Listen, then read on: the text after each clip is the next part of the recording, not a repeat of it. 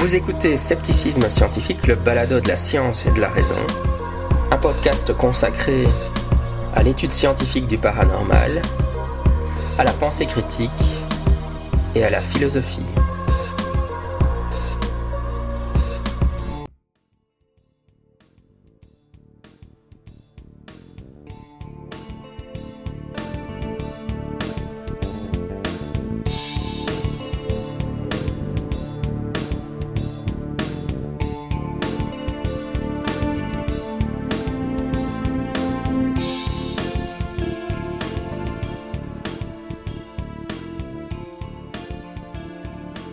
Scientifique, le balado de la science et de la raison. Alors aujourd'hui, j'ai un invité qui est Ariane Gerber. Bonjour. Bonjour. Alors Ariane Gerber va nous parler de Ariana.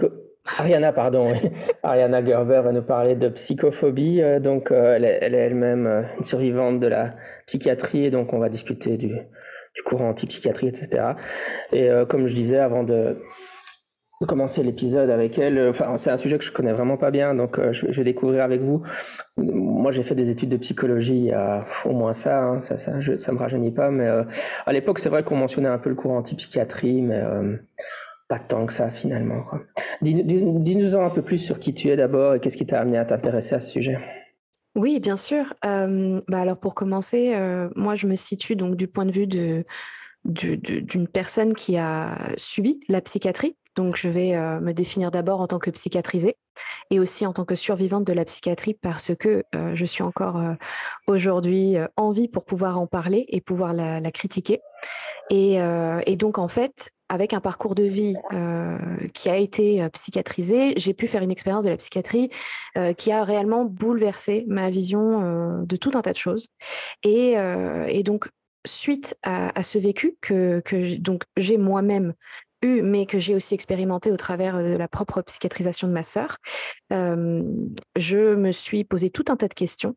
Et pour essayer d'y répondre, ben, je suis allée chercher euh, directement euh, euh, du côté euh, de- de- des- sources universitaires. Donc là, j'ai commencé à essayer d'opérer un, travail autodidacte plus universitaire, donc avec euh, euh, particulièrement donc les, lectures de, Foucault, donc les cours euh, au Collège de France de Foucault, et, euh, et puis son, livre de référence, euh, L'histoire de la folie à l'âge classique. Euh, je vais peut-être aussi euh, ajouter que donc euh, suite à, ce parcours donc de recherche pour essayer de comprendre un petit peu euh, euh, ce qui ce qui, m'est arrivé et comment on peut euh, comment on peut expliquer toutes les, dynamiques dans lesquelles j'ai été plus ou moins malmenée. Je me suis en parallèle lancée un petit peu dans une lutte plutôt militante où pour le coup là j'ai essayé justement de croiser à la fois cette, euh, cette colère vis-à-vis euh, des, des- des violences que j'ai pu vivre en psychiatrie et euh, les connaissances que je commençais à, à compiler petit à petit euh, de l'autre côté. Et donc euh, là-dessus, bah, j'aime bien effectivement me, juste me définir euh, militante et vulgarisatrice anti-psy, parce que du coup, politiquement aussi, je me suis de plus en plus positionnée radicalement sur, sur cette question de la psychiatrie et plus généralement sur la question de la santé mentale. Et je pense que là-dessus, on pourrait y revenir. Oui, donc quand je t'ai contacté, la question, euh, enfin il y a le terme de psychophobie versus, euh, enfin pas versus, mais on parle aussi de donc d'antipsychiatrie. Bon, l'antipsychiatrie, je vois un peu mieux ce que c'est parce que forcément, j'en ai quand même entendu parler dans mes dans mes cours. Mais euh, comment, enfin c'est quoi la psychophobie et comment ça se positionne par rapport à l'antipsychiatrie? Comment les deux concepts s'articulent? Alors oui, alors la psychophobie, je vais déjà donner une, définition assez simple. C'est une forme de discrimination et d'oppression à l'encontre de personnes catégorisées comme souffrant de troubles psychiques. Et euh, en ce sens, donc, elle fait partie de ce que l'on appelle le validisme, qui est là une euh, forme plus générale de discrimination à l'encontre des personnes handicapées, vraiment euh, plus généralement. Et donc ça, ça repose sur l'idée selon laquelle il y aurait donc une norme sociale, celle de la personne valide, donc en pleine possession de ses moyens, de son corps, etc. Et euh, le truc euh, que moi je voulais euh, voir avec toi aujourd'hui, c'est justement cette question des limites de la définition de la psychophobie. Et c'est là où on va, on va pouvoir entrer sur la question de l'articulation avec l'antipsychiatrie. C'est parce qu'en fait, selon moi, et ça c'est une posture politique antipsychiatrie, il y a une réelle limite dans cette définition de la psychophobie parce que euh, cette définition repose sur l'idée que les troubles psychiques ont une réalité médicale au même titre que les affections physiques. Et je pense que ça, ce postulat de départ, il est tout à fait questionnable. On peut questionner cette légitimité hein, d'une telle affirmation. Et selon moi, pour trois raisons. La première, c'est que si on se penche sur l'histoire du fondement des connaissances psychiatriques, bah, on peut d'ores et déjà douter de la validité scientifique de la psychiatrie, qui selon moi donc euh, est une pseudoscience d'un point de vue épistémologique. Deuxièmement, parce que son objet de recherche n'est pas bien défini.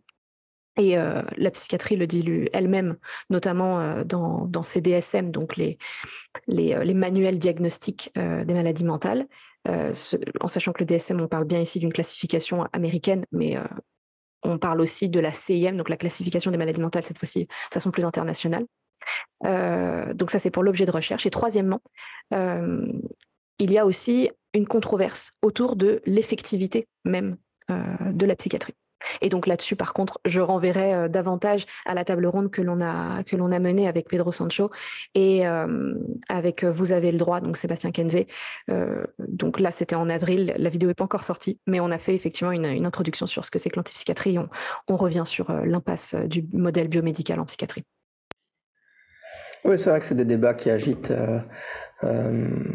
la communauté scientifique, mais c'est vrai que le est-ce que rapidement, tu pourrais dire pourquoi est-ce qu'on pense que la, enfin, certaines personnes considèrent la psychiatrie comme pseudo-scientifique pour, pour quels, sont les problèmes épistémologiques spécifiques selon toi liés à la psychiatrie?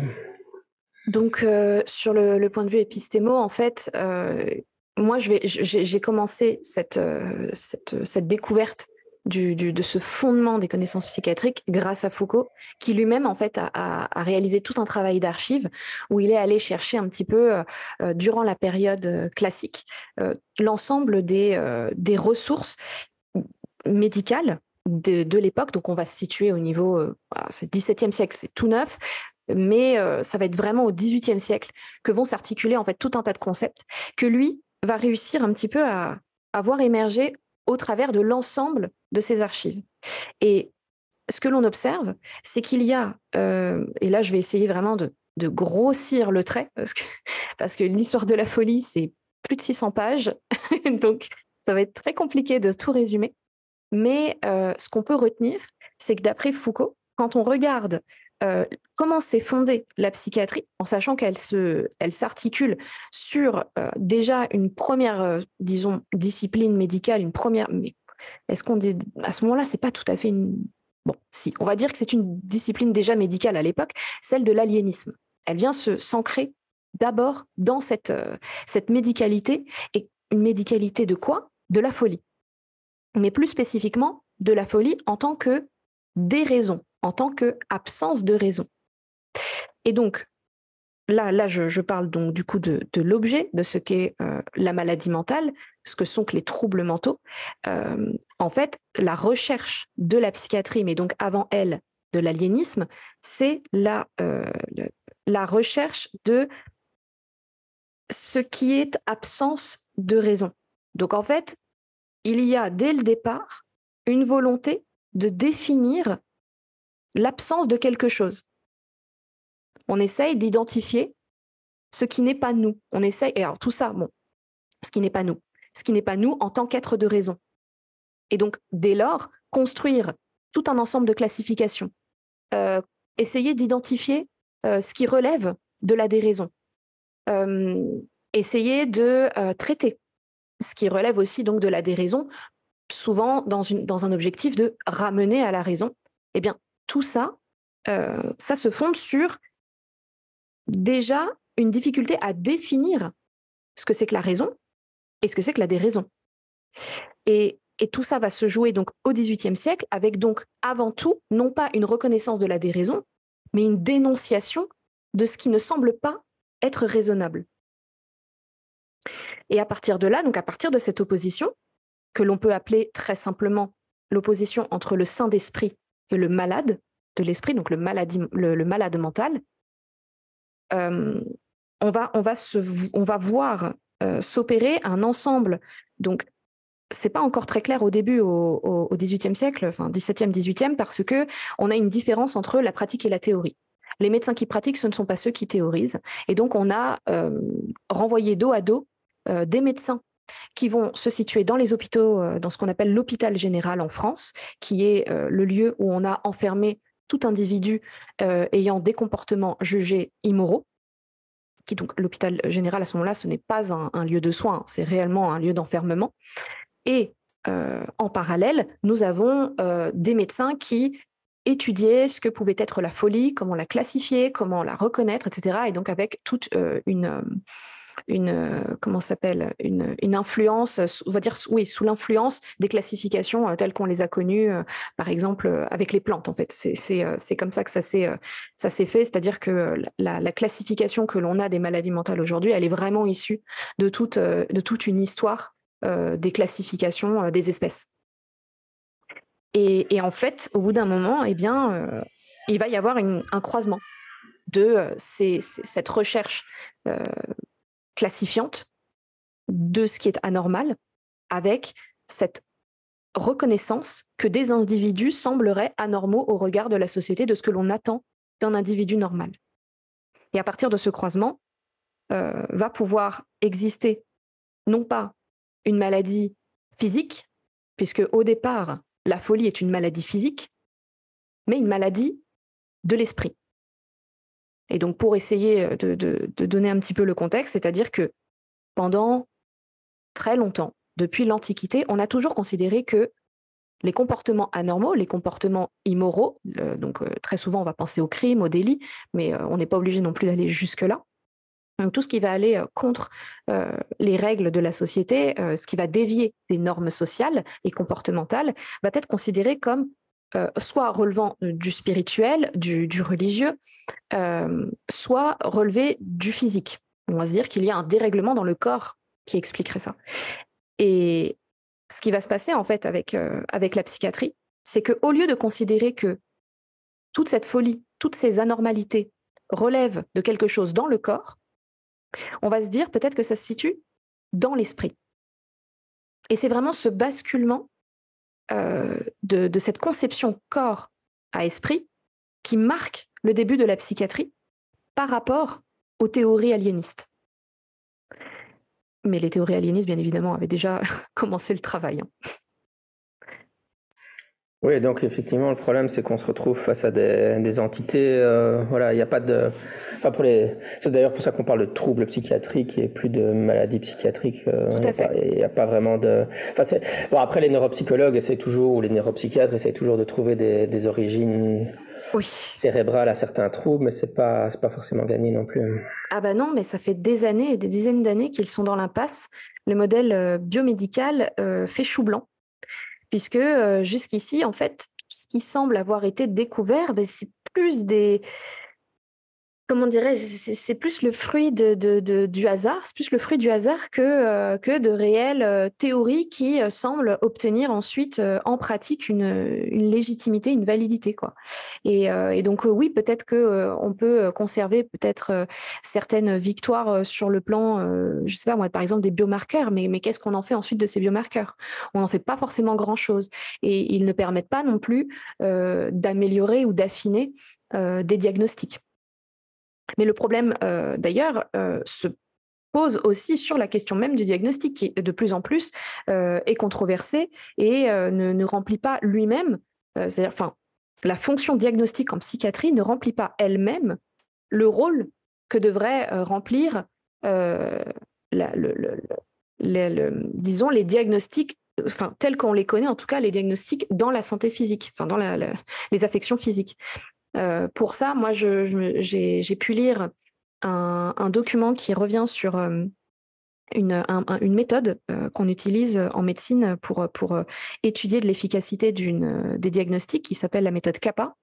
Et, en psychiatrie, c'est très intéressant d'observer qu'en fait, la psychiatrie échoue à utiliser cette méthode CAPA au regard de ces diagnostics.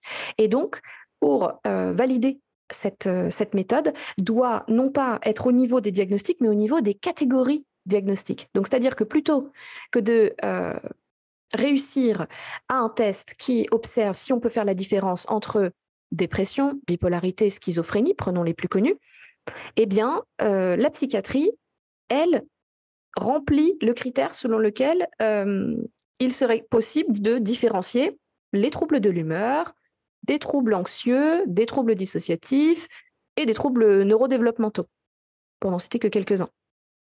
Et donc rien que ça, déjà, ça, démontre d'une certaine euh, faiblesse euh, scientifique, euh, et en tout cas là médicale, de, de ne déjà pas parvenir à un consensus entre les psychiatres dans leur observation des phénomènes de la folie.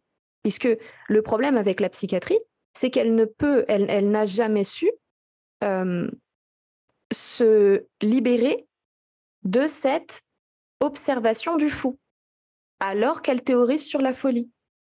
Et c'est pour moi là tout l'enjeu euh, de, ce, de, de, de, cet objet qui est mal défini et que la psychiatrie elle-même euh, est prête à reconnaître qu'elle ne sait pas définir clairement ce qu'est un trouble mental, clairement parce qu'elle ne sait déjà pas définir ce qu'est la folie, ce qu'est un mental euh, sain d'un mental pathologique. Et quand on lit Foucault, c'est très intéressant de voir que ce que l'on appelle en fait un mental pathologique, c'est euh, en fait il y a eu au moment où on est passé euh, du, du sain au pathologique dans la question des comportements, c'est un moment où en fait on est passé euh, du normal à l'anormal. Et on a passé. Ce qui, est très intéressant, c'est de voir comment la psychiatrie a médicalisé l'anormal en tant que opposé à la norme, à l'anormal en tant que opposé au sain. À partir du moment où la psychiatrie a réussi à calquer la norme, enfin disons, la, la, comment le, fait, je ne vais pas dire la sanicité, mais le, à partir du moment où la psychiatrie a réussi à dire que un comportement sain, c'est un comportement dans la norme, alors c'est très évident de dire qu'un comportement qui dévie de la norme est un comportement pathologique.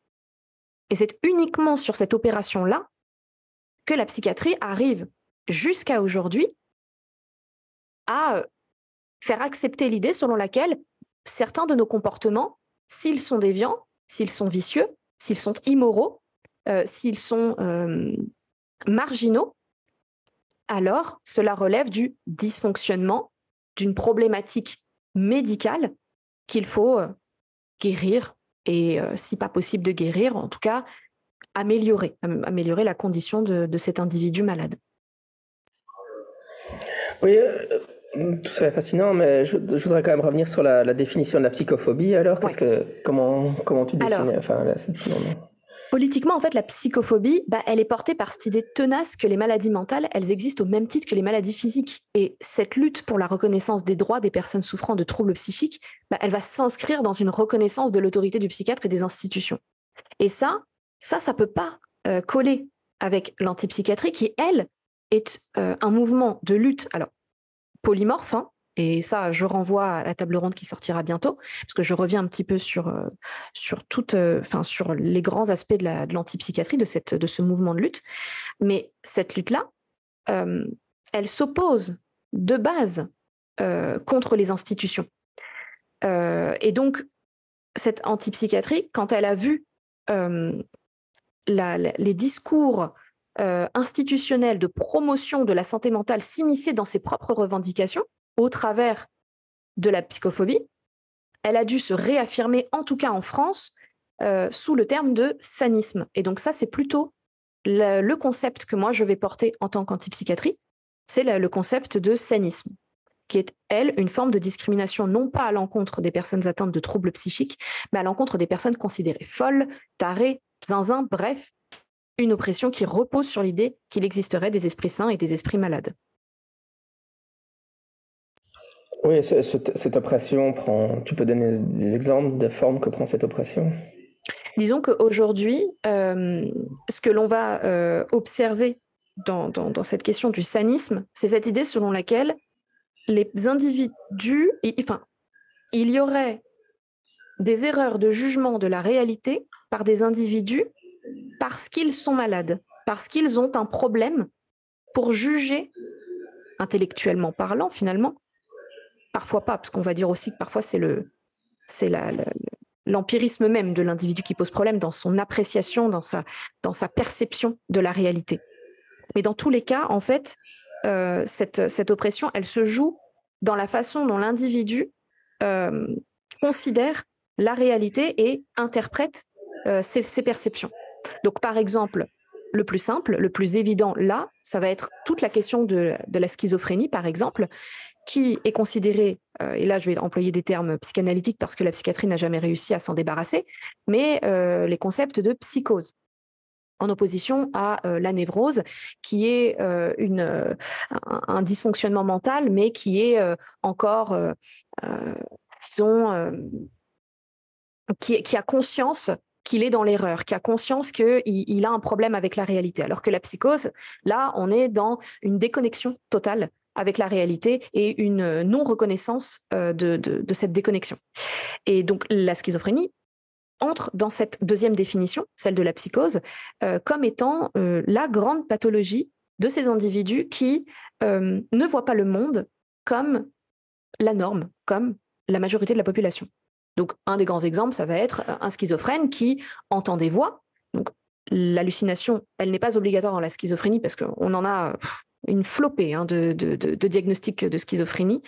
Euh, donc, c'est pas dans, tous les cas, mais dans ce que l'on connaît le plus de la schizophrénie, donc ça va être ces, hallucinations, et euh, elles peuvent être donc euh, elles peuvent être auditives, et, et le fait est que entendre quelque chose que d'autres n'entendent pas relève d'un problème pour la psychiatrie, d'un problème mental, d'un problème qui se situe au niveau de l'esprit euh, de ces euh, catégorisés schizophrènes. Sauf que quand on écoute euh, les schizophrènes, mais de la même manière que quand on écoute l'ensemble des personnes qui sont stigmatisées comme folles, eh bien, selon moi, le souci se situe au moment de, du discours du fou.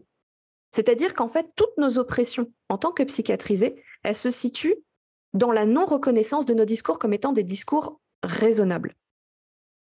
Et, c'est ce qu'on voit avec euh, les, schizophrènes. Et ce qui est pourtant complètement paradoxal quand on voit que, ben, je ne sais pas, moi par exemple, des personnes qui euh, ont des acouphènes, euh, prenons, prenons juste les acouphènes, ce sont des personnes qui entendent bien quelque chose. Mais là, la médecine physique arrive à dire oui, mais ça se situe dans l'oreille, à cet endroit-là, etc. Donc, le son qui est perçu est bien un son qui est exprimé euh, par l'oreille. Mais dans le cas de la schizophrénie, comme on ne peut pas comprendre, comme on ne peut pas euh, définir euh, physiquement où se situe ce dysfonctionnement-là, eh bien, on préfère le reléguer à la responsabilité même de l'individu qui se tromperait sur sa réalité, sur sa perception de la réalité. Et, ça, pour moi, ça, c'est vraiment le, fondement même de toute pensée saniste, c'est de croire qu'il existerait des individus qui sont dans l'erreur.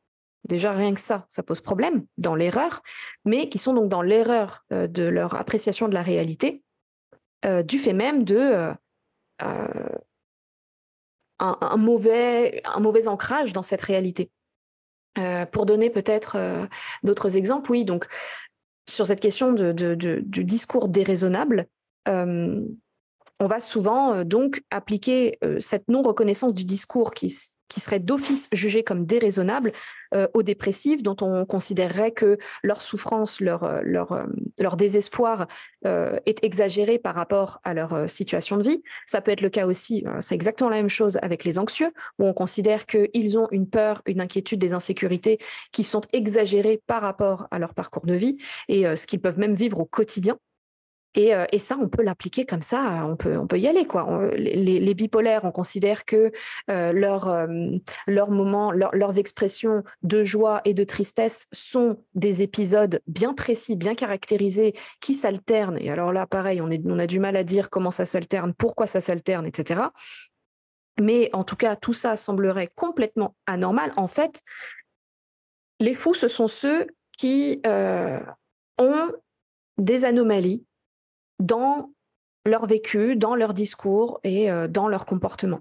C'est ceux qui dévient obligatoirement de, de la norme. Et c'est pour ça donc que pendant très longtemps, les personnes trans, et encore jusqu'à aujourd'hui, euh, sont encore reconnues dans la psychiatrie, au travers aujourd'hui de ce que l'on appelle le diagnostic euh, de dysphorie de genre, mais à l'époque, dans dans la, une conception plus large de ce que l'on appelait le transsexualisme. Avec, euh, et avec qui ils avaient aussi, donc, bien évidemment, à ce moment-là, les homosexuels, qui, eux, ont pu, euh, ont pu quitter euh, le DSM assez tard, mais ont pu le quitter. Là où les trans, du fait d'une nécessité d'un parcours médical, sont bloqués par la psychiatrie pour obtenir des droits à une médicalité de leur, de leur transidentité. Et, et, donc, en fait, ce qui, ce qui, ce qui réunit euh, les fous, ce qui fait, ce qui fait, ce qui fait, parce que la population malheureusement euh, des fous, euh, c'est une population qui est très très hétérogène et qui est composée vraiment de tout un tas d'individus. Mais en fait, ce qui nous, ce qui nous lie, c'est cette question de marginalité, cette question de déviance, cette, non reconnaissance de nos existences comme étant logiques. Et c'est pour ça hein, qu'on va retrouver donc pendant tout un temps les homosexuels, encore aujourd'hui les trans.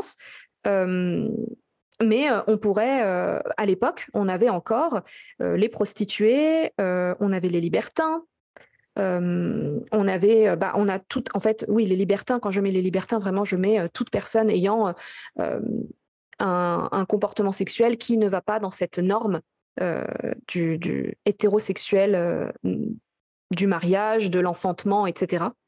Donc un libertin, au final, ça pouvait même être quelqu'un juste qui se masturbe, parce que même ça, c'était ça allait contre euh, les, normes euh, du mariage et, du couple et de, la, sexualité en fait. Ça, Foucault aussi aura fait tout un travail sur euh, ce qu'est la, sexualité dans cette époque-là et comment la sexualité a pu exister avec une, enfin, comment, comment, comment il y a pu avoir un croisement entre la sexualité et les normes sociales et comment on a pu euh, derrière, et ça la psychiatrie en a encore, hein, euh, toute une liste euh, de, de déviances sexuelles.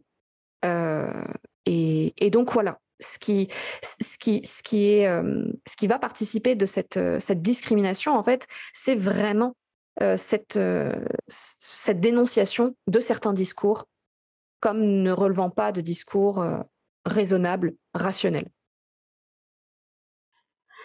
Oui, enfin, je comprends bien, j'entends bien ce que tu dis. De toute façon, enfin, je pense que ce sont des critiques totalement légitimes, et c'est vrai que de toute façon, bon, Foucault a fait date, hein, ça c'est sûr.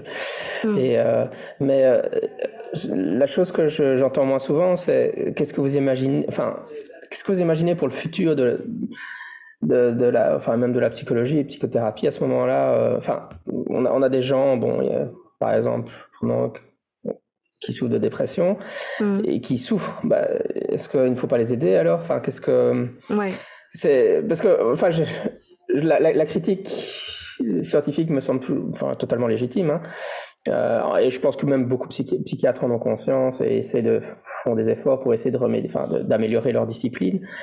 Mais, euh, mais en, pratique, finalement, euh, qu'est-ce que, par exemple, avec les schizophrènes, euh, je veux dire, il faut quand même quelque chose qui les prenne en charge, etc. Souvent, ils ne vont pas être capables de, de, fonctionner en société normalement. Et je veux dire, qu'est-ce que vous prenez à ce moment-là Qu'est-ce, qu'on, qu'est-ce qu'on, qu'est-ce fait en pratique? En fait, je pense qu'il y a deux éléments dans ta question qu'il faut, euh, qu'il faut distinguer. Il y a le premier élément qui est celui de la souffrance des individus et euh, le deuxièmement, euh, enfin pardon, deuxièmement, l'élément de la gestion des individus. C'est-à-dire que ta question là, elle se positionne selon deux points de vue complètement différents. Celui du point de vue de la personne qui souffre et le point de vue des institutions qui gèrent les individus. Et bien évidemment que la réponse ne va pas être la même pour ces deux euh, points de vue-là, euh, parce que ben, politiquement, ce n'est pas la même chose que euh, de souffrir et avoir besoin d'aide que d'obtenir le monopole du soin. Et là-dessus, l'antipsychiatrie, ça fait très très très très longtemps qu'elle s'est déjà positionnée politiquement vis-à-vis de tout ça. Premièrement, on va commencer avec la question de l'individu. Ce que, ce que moi je trouve dramatique, c'est que quand on questionne et quand on critique la psychiatrie, et même plus généralement la santé mentale, j'observe euh, une réelle détresse de la part de personnes euh, qui souffrent ou de, l'entourage de personnes qui souffrent, parce que ces personnes ont tellement intégré le vocabulaire de la psychiatrie et de la santé mentale que quand on leur dit imagine, demain, il n'y a plus de psychiatrie et de santé mentale, elles se sentent euh, elles-mêmes supprimées, abolies dans cette revendication politique. Et elles ont l'impression, et, c'est normal, hein, parce que ça a été tout l'objectif aussi de la psychiatrie de la santé mentale, ça a été de remplacer nos phénoménologies, de nos folies, donc c'est-à-dire nos, phénomènes subjectifs euh, de nos expériences, par tout un discours hégémonique qui est celui de, euh, du, ce qu'on appelle, ce que Foucault appelait le savoir-pouvoir psychiatrique.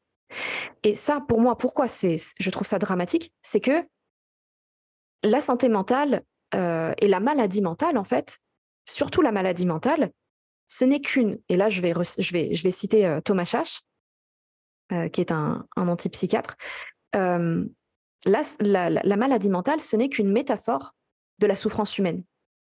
Donc, c'est-à-dire que quand euh, je peux dire frontalement, euh, je suis pour une abolition de la psychiatrie, je ne suis pas en train de dire que euh, je, refuse de voir la souffrance de tout un chacun.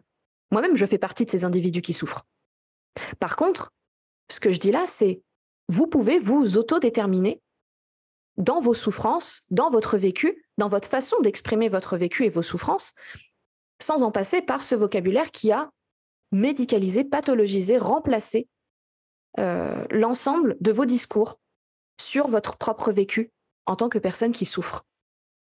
Et je pense que ça, en fait, c'est quelque chose qui est euh, primordial de, reconnaître à l'antipsychiatrie, c'est que l'antipsychiatrie n'a jamais euh, voulu ignorer, ça n'a jamais été son objectif que d'ignorer que nous souffrons, qu'il existe une souffrance humaine. Son objectif, c'est de dire, cette souffrance n'a pas à être euh, monopolisée par un savoir qui se veut médical, qui se veut scientifique et hégémonique, qui est euh, celui que possède la psychiatrie. Et donc, l'antipsychiatrie, elle a toujours défendu des idées toutes simples. Et je pense que ce sont des idées qui parleraient à n'importe qui, mais euh, des idées de ce que l'on appelle donc de père-aidance, donc père P-A-I-R, qui, qui euh, reviennent en fait à reconsidérer le soin. Et le soin, ça c'est le problème avec le français, c'est que le soin, ça recouvre deux choses. En anglais, on a une différence entre ce que l'on appelle le care, donc le fait de prendre soin de quelqu'un, avec le cure, le fait de chercher à guérir quelqu'un. En France, nous avons le même, euh, le même terme, ça s'appelle le soin. Et, et en fait, ce que, revendique avant tout l'antipsychiatrie, c'est revenir à une forme de soin type care, donc prendre soin de ses proches, de son entourage, de ses amis, plutôt que le cure, ce que propose la psychiatrie. Et la seule condition de la psychiatrie, c'est celle-ci. Pour prendre soin des individus qui souffrent, elle met la condition que ce soit dans un objectif d'être soigné. Donc non pas de recevoir du soin, mais de guérir, de changer, d'être différent de ce que l'on est. Et, donc dans cette pérédance, on a des choses toutes simples qu'on remet euh, au devant de la scène.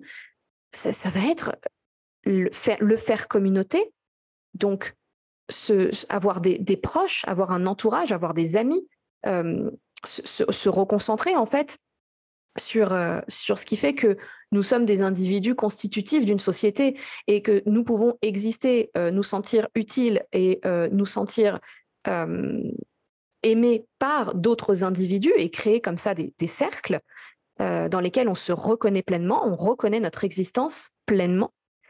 Et le problème, et là malheureusement je vais devoir revenir sur, sur quelque chose de plus politique, c'est que cette question antipsychiatrique qui revient sur le care plutôt que le cure, elle remet en question tout notre modèle de soins, qui est un soin sous condition, euh, parce que pour admettre qu'il faille prendre soin des autres et que nous avons le droit à ce que d'autres prennent soin de nous, et donc aussi de nos souffrances, ça doit, cette, conception-là, elle se confronte à un modèle capitaliste qui inscrit le, l'ensemble des institutions de soins comme étant des institutions qui visent à s'assurer, optimiser les populations comme des corps exploitables pour le capital.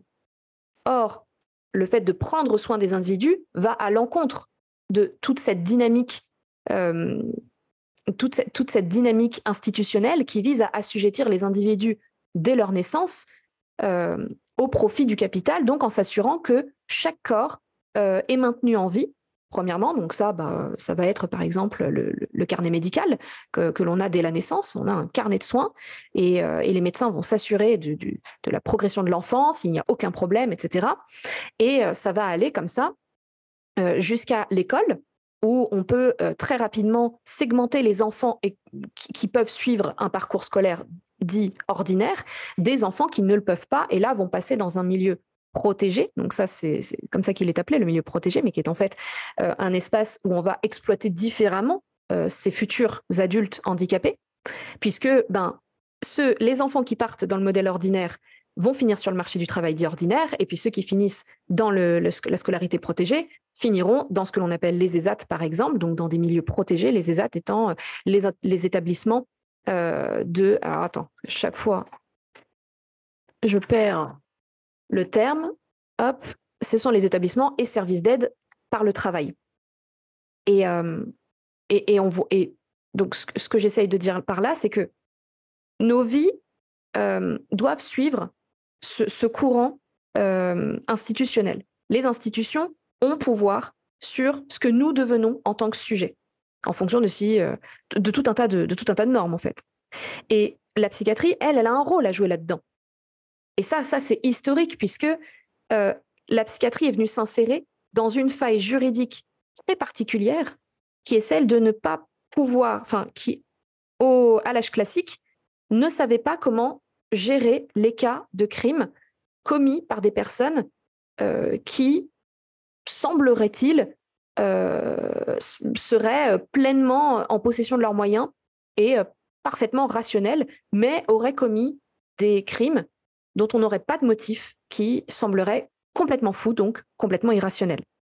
Et la psychiatrie est venue s'insérer exactement à cet endroit-là parce que la justice, elle, elle n'a, à, euh, cette époque, et c'est encore le cas aujourd'hui, elle n'a qu'un texte pour euh, justifier qu'un acte a été, un crime a été commis en raison de la folie de l'individu, c'est la question de l'abolition ou euh, l'altération du discernement. Or, il y a des individus qui n'ont pas du tout un discernement aboli ou enfin en tout cas reconnus comme abolis ou altérés, ces individus-là qui paraissent tout à fait en pleine possession de leurs moyens et qui pourtant ont commis des actes monstrueux, qu'est-ce qu'on en fait?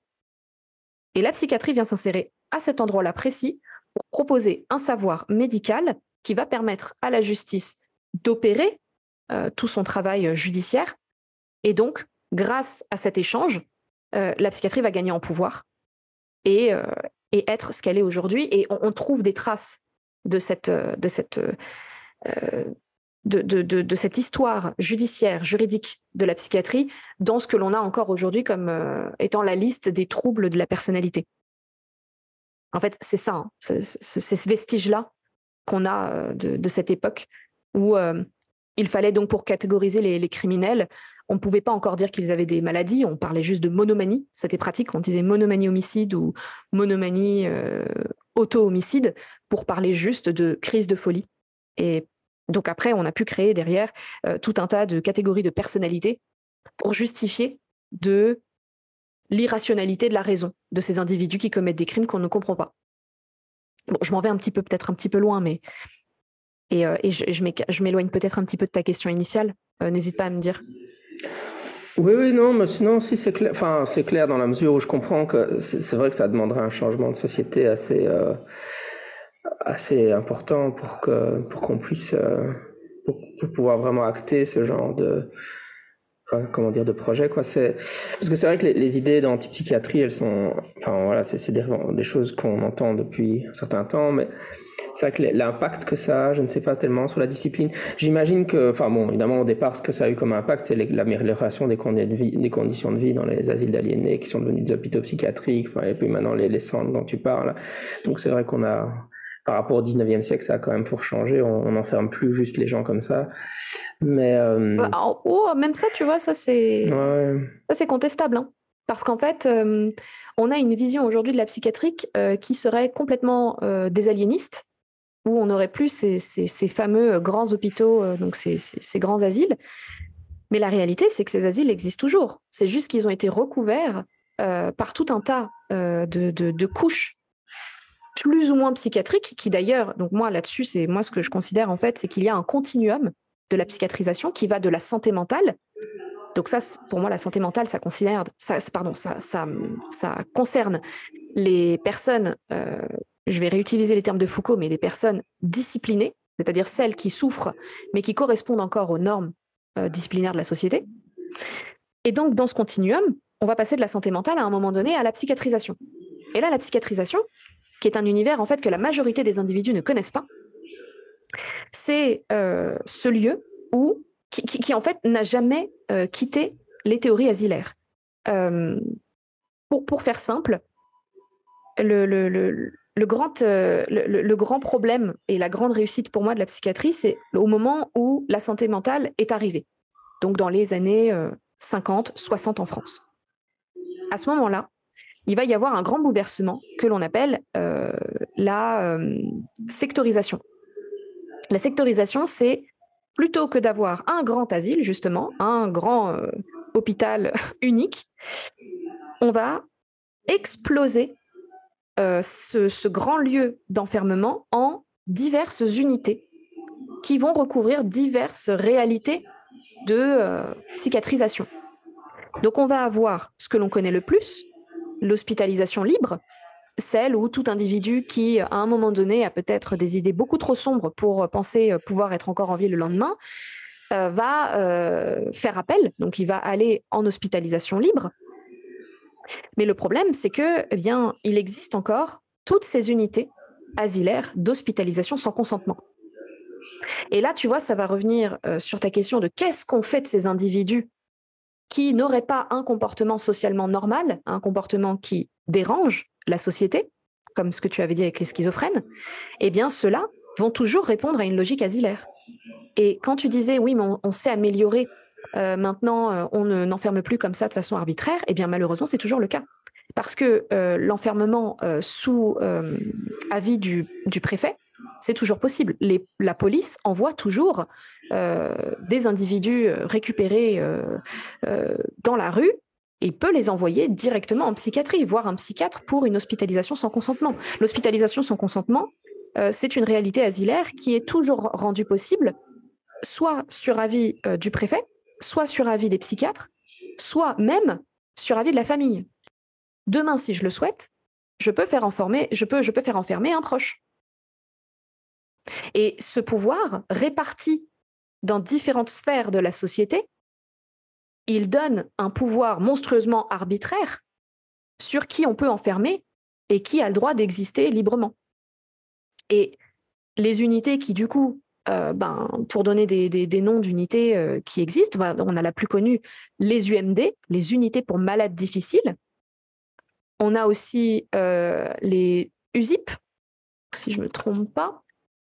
Voilà, les unités de soins intensifs psychiatriques, en sachant que les USIP ont remplacé en fait un, ancien terme qui était les UMAP, c'est-à-dire les unités pour malades agités et perturbateurs donc je pense que c'est assez significatif d'ailleurs de voir le nom que prennent ces unités. Et tout ça, en fait, c'est un monde que la majorité d'entre nous ne connaissent pas.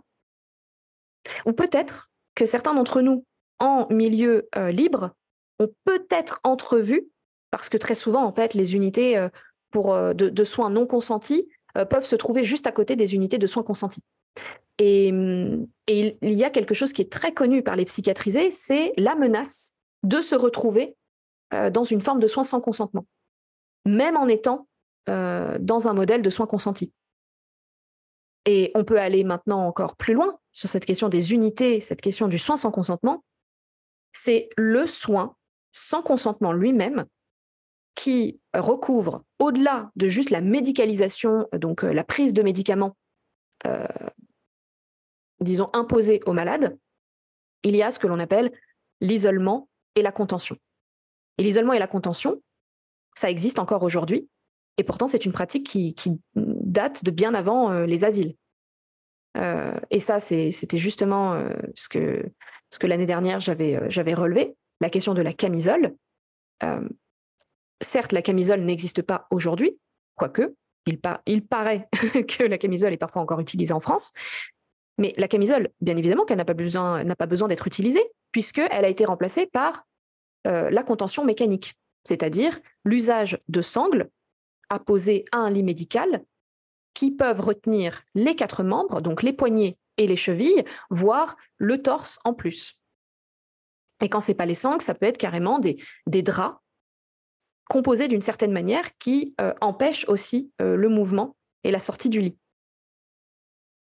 Et ce que l'on entend aussi très souvent de la part des psychiatrisés, c'est ce que l'on appelle la contention chimique, qui en fait euh, est, tout à fait réelle dans sa dénonciation, c'est-à-dire que il y a un objectif de la psychiatrie à utiliser tout un tas de médicaments, et en premier lieu, les, en premier lieu les neuroleptiques, comme euh, ayant, enfin, avec cette prise de médicaments, euh, en fait, ils cherchent à répondre à un objectif très précis qui est celui de calmer l'agitation. Mais qu'est-ce qu'on met dans l'agitation? Parce que moi, je les ai vus, les psychiatrisés qui s'agitent parce qu'on ne les a pas respectés et qui se voient euh, menacés euh, euh, d'une prise forcée de médicaments. Donc, soit il accepte un minimum et ça passe par une, prise orale, soit il n'accepte pas du tout et ça passe en injection. Euh, la, question de ce que l'on appelle l'agitation, pour moi, est primordiale et elle est politique parce que avant la, psychiatrie, la question de l'agitation était déjà un problème politique puisque des médecins se sont penchés sur, par exemple, la pathologisation d'opposants politiques à un gouvernement. Et ça, c'est primordial de le comprendre, au regard en plus de notre actualité, c'est d'entendre que ce que l'on peut mettre derrière l'agitation, notamment quand en plus de ça elle est pathologisée, c'est tout un tas peut-être, euh, bien souvent, de comportements visant à se protéger, se prémunir, euh, revendiquer des droits, euh, faire front, faire face à tout un tas de violences, qu'elles soient symboliques ou discriminatoires. Euh, en fait, l'agitation, bien souvent, elle prend racine dans un rapport de force où l'agité est placé de facto comme une personne problématique, malade, dysfonctionnelle, euh, dangereuse, alors que dans ce rapport de force, il y a peut-être autre chose à aller chercher que la simple stigmatisation par l'agitation, qui est de quelle est la violence qui a poussé à la violence cet individu. Oui, bien sûr.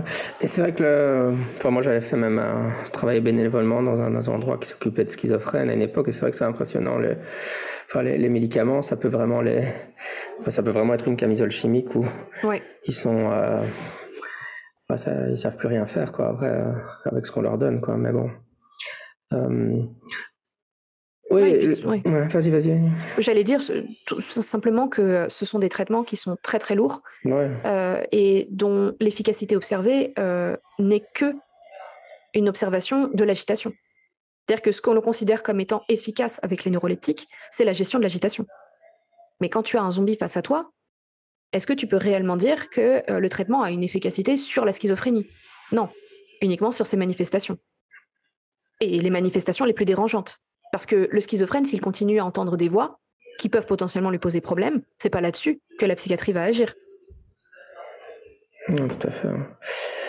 Oui, juste parce que tu as, mentionné donc l'événement, enfin le, le, truc du REC là, il y a en 2022 avec la hmm. camisole. Euh, je ne suis pas certain de bien comprendre quelle était la, nature du problème. Donc, évidemment, je comprends la nature du problème des camisoles de force, mais euh, pour toi, quelle est la nature du problème quand on représente une camisole de force sur une scène de théâtre? Mmh. En fait, euh, alors déjà, j'ai fait une vidéo qui, peut, euh, qui peut intéresser si des personnes souhaitent comprendre du début à la fin quelle a été cette histoire euh, de la dénonciation de la camisole euh, sur scène au REC 2022 euh, et quelle a été l'analyse que j'en ai tirée a posteriori de ma dénonciation, premièrement. Je vais essayer de faire court du coup ici et pour juste permettre ce, renvoi vers, vers cette vidéo qui est disponible sur ma chaîne YouTube. C'est qu'il y a dans toute représentation toujours une question de discours. Quel est le discours qui est porté à ce moment-là sur scène euh, dans cette représentation euh, de la camisole? Parce que en soi, euh, et ça je le dis bien dans ma vidéo, c'est pas tant la camisole qui me choque à ce moment-là. C'est plus tout, le discours et toute l'imagerie qui est donc l'imagerie asilaire qui est employée à des fins humoristiques qui là moi me pose problème. Le, souci que j'ai observé dans, ce sketch, c'est que il est question de dépeindre. Donc, je, bon, je vais commencer à, Bon, allez, je vais essayer de ne pas donner des, noms. Donc, il est euh, question de dépeindre un personnage euh, qui serait euh, hors de lui, qui serait dangereux, qui souffrirait de à ce moment-là, donc en gros, d'une d'un phénomène euh, de, qu'on appelle de cancel culture, hein, euh, d'annulation par euh, une tribune populaire sur les réseaux sociaux, et qui, souffrant de ce, boycott en masse contre lui, se retrouverait avec des comportements complètement dangereux et incohérents. Et là, déjà, il y a un problème, c'est ce que j'ai exactement dit au tout début de, notre entretien. Euh, c'est euh, cette euh, idée tenace selon laquelle il existe des individus dangereux sous prétexte qu'ils perdraient la tête, sous prétexte qu'ils ne, seraient plus rationnels, et, que la seule solution pour ces individus, c'est de les contrôler, c'est de les contraindre. Donc là, nous avons la camisole, c'est de les infantiliser. Dans le sketch, on a eu tout un tas de discours infantilisants et de gestes qui rappellent le, paternalisme qui lui est imposé en raison de sa folie. et bien évidemment, donc, c'est cette opposition hein, entre une pensée saine et une pensée malade, une pensée malade qui peut potentiellement être ramenée à la maison et pardon, ramenée à la raison. Et si ce n'est pas le cas, euh, qui peut être euh, maintenu au mieux. Donc, ça a été, par exemple, de dire qu'il fallait qu'il prenne ses traitements. Est-ce qu'il a pris les bons traitements? Euh, Est-ce qu'il peut quitter la scène? Est-ce qu'on peut le sortir de la scène parce qu'il ne semblerait pas capable de sortir lui-même de cette scène? Bref, toute une image de ce que serait la folie uniquement pour une image cliché, stigmatisante, dramatiquement stigmatisante, pour, pour, illustrer un propos initial qui n'a rien à voir avec euh, un discours sur la folie, euh, le discours des psychiatrisés, puisque c'est un discours qui euh, se positionne comme extérieur à la folie, comme extérieur au vécu des fous. Et, et moi, c'est ça que j'ai trouvé particulièrement violent, c'est de me retrouver confrontée à une scène que je connais, que j'ai vue, moi, en hôpital psychiatrique quand j'y ai été, où, où on se permet de penser à la place du fou, on se permet de choisir le moindre mouvement du fou euh, et où on empêche le fou de s'exprimer sous prétexte qu'il ne sait pas ce qu'il dit. Je l'ai vu, toute cette autorité euh, qui va jusqu'à la contention et l'isolement. Et, moi, c'est ça, en fait, qui, m'a particulièrement choqué. C'est, en fait, l'usage euh, d'un fantasme asilaire qui ne fait que perpétuer un stigmate euh, mortifère, grave, euh, selon lequel il y aurait des individus qui, euh, dont les discours n'ont pas à être entendus parce que ces discours seraient irrationnels, déraisonnables. Ok, je comprends bien, ça me paraît clair. Bon résumé, je suppose, de ta vidéo. j'espère. c'est vrai que c'est assez complexe. Hein. Euh, bah écoute, euh, oui, oui, on a. Enfin, le, temps passe, donc euh, mais je pense que c'était fascinant et que ça a donné à réfléchir aux auditeurs. Et puis voilà, oui, tu peux renseigner ta chaîne pour les gens qui voudraient aller plus loin dans la réflexion.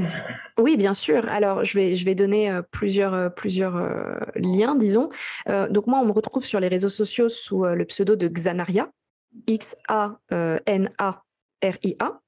Et à travers ce pseudo, vous pouvez retrouver donc déjà, bon, effectivement, ma chaîne YouTube, même s'il n'y a que, que deux vidéos, mais vous pouvez aussi retrouver maintenant mon blog, xanaria.org, qui euh, va essayer d'un petit peu de recenser un maximum d'articles que je vais essayer de rédiger euh, pour euh, concentrer ce que je peux dire à la fois sur Twitter, donc pareil, Xanaria sur Twitter, où je vais souvent faire des, threads ou des analyses, où je vais revenir sur des, concepts psychiatriques et de santé mentale.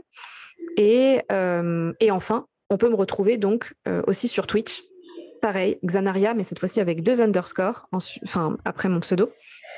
Où là, par contre, on va un petit peu plus loin sur les réflexions, donc soit carrément en allant lire des choses, des articles, des, euh, des bouquins, euh, etc., euh, soit en engageant des, discussions entre psychiatrisés et en essayant d'aller plus loin dans la réflexion, parce que moi, ce que j'aime bien, c'est au-delà de, de, uniquement la, disons la recherche scientifique, c'est toute la philosophie qu'il faut toute la critique philosophique qu'il faut avoir sur, euh, sur la psychiatrie et, et la phénoménologie euh, des psychiatrisés.